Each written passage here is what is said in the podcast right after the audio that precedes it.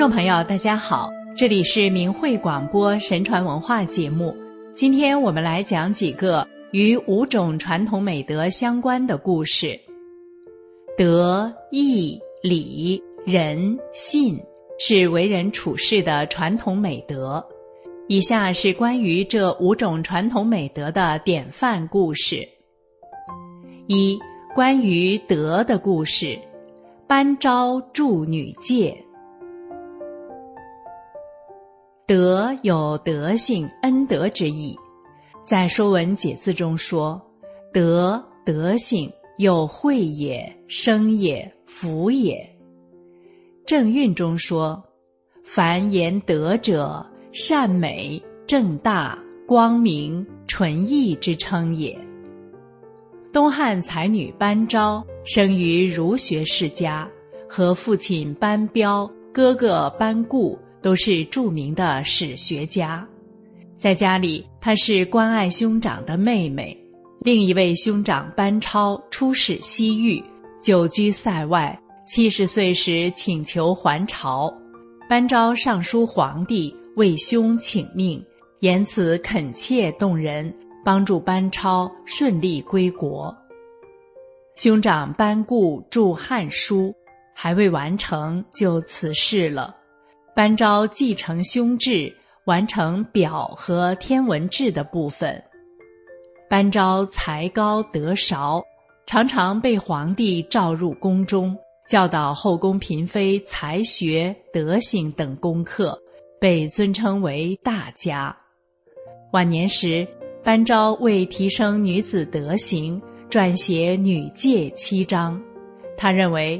女子以谦卑柔顺为美德，在夫家应处理好各方关系，并对德、言、容、恭等女子四行提出具体的要求。该书成为古代女子妇德教育的教科书，对中华传统女子品德的塑造具有深远的影响。二，关于义的故事：貂蝉智计除国贼。义原为古代典仪中的礼器，后引申为合乎道德伦理正义的原则。《容斋随笔》中说：“仗正道曰义，治行过人曰义。”东汉末年。名列四大美女的貂蝉上演了一幕可歌可泣的连环计。那时军阀董卓进京作乱，倒行逆施。他行废立弑帝后，烧洛阳，迁长安，各有篡位野心。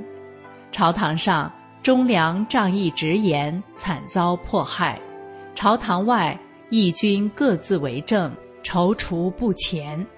汉室生死存亡之际，司徒王允希望用计谋除掉董卓，把救国的大业托付给义女貂蝉。貂蝉国色天香，能歌善舞，同时深明大义，心智坚毅。为了挽救汉室，他忍辱负重，挺身而出。在王允的巧妙安排下。貂蝉凭借美貌、勇敢和智慧，成功离间董卓及其义子吕布，借吕布之手诛杀了董卓，结束了董卓专权的黑暗时期，令满朝文武、天下豪杰束手无策的国贼，在一个女子的倾城歌舞中灰飞烟灭。从此，貂蝉成为正义与智慧的化身。流芳百世。三，关于礼的故事。孟光举案齐眉。礼本为祭神、敬神之意，后来在祭祀活动中的规范，演变为古代等级制度、行为准则及道德规范。《释名》一书中说：“礼，体也。”得其事体也。古人常用举案齐眉形容夫妻相互尊敬、以礼相待的关系。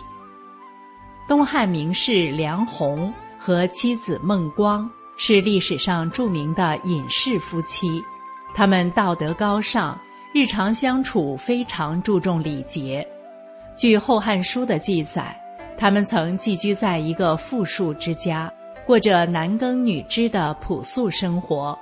两人每次吃饭的时候，孟光为丈夫端上饭菜，总是拖着餐盘，高高举至和眉毛平齐，表示对丈夫的尊重。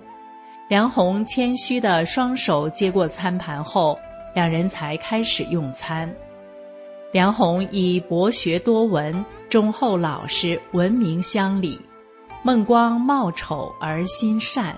一生经差不群，安贫乐道，两人是真正志同道合的人生伴侣。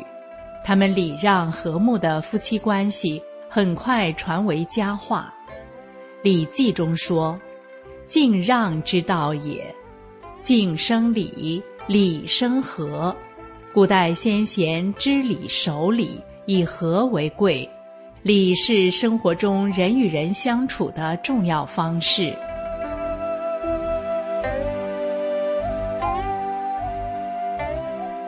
四，关于仁的故事。长孙皇后仁爱无疆。仁有仁爱相亲之意，《说文》中说：“仁亲也，从仁从二。”《礼记·礼运》中说：“仁者，义之本也，顺之体也，得之者尊。”大唐圣主唐太宗身边的长孙皇后是一位仁德无私的贤后，她生于显贵之家，为人知书达理、正直善良，年幼时就有坤载万物、德和无疆。吕中居顺，贵不可言的预言。她十三岁时，嫁给还是秦王的李世民为妻，侍奉公婆，相夫教子，成为丈夫的贤内助。秦王南征北战期间，长孙氏随军奔波，照料秦王的起居，使他安心作战。秦王登基称帝，长孙皇后。依然像普通儿媳一样孝敬太上皇，并过着简朴节俭的生活。对于嫔妃，她宽柔大度，维护后宫和睦，让唐太宗专心处理国家大事。如果唐太宗向她咨询政事，她总是恪守后宫不干政的传统礼法，提出居安思危、任贤纳谏等原则。委婉劝谏，长孙皇后用自己的言行和品德赢得了唐太宗的敬重，也树立了贤妻良后的典范。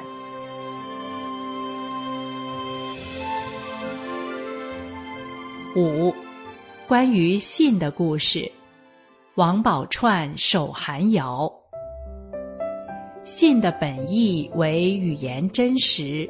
引申为诚实、不欺骗、信用。《说文解字》中说：“诚也，从人从言。”《左传》中说：“守命共识之谓信。”唐朝宰相千金王宝钏，通过抛绣球和穷小子薛平贵结下姻缘。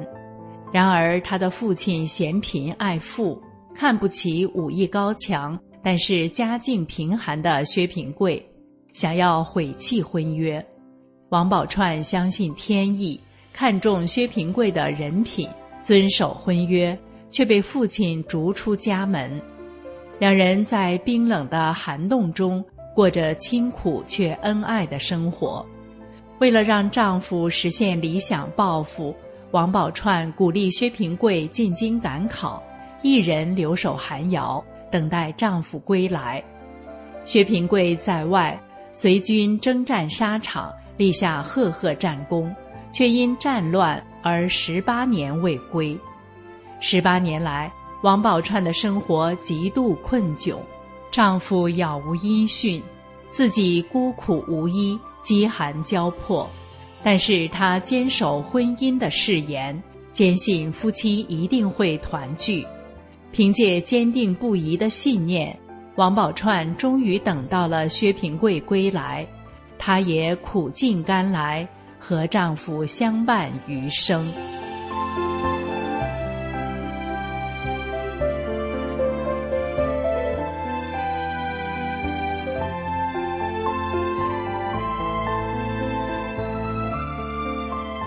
听众朋友，听了上面五个古代女人的故事，您是否对于传统美德有了一些更具体的理解了呢？好，感谢您的收听，今天的节目就为您播送到这里，下次节目时间我们空中再相会。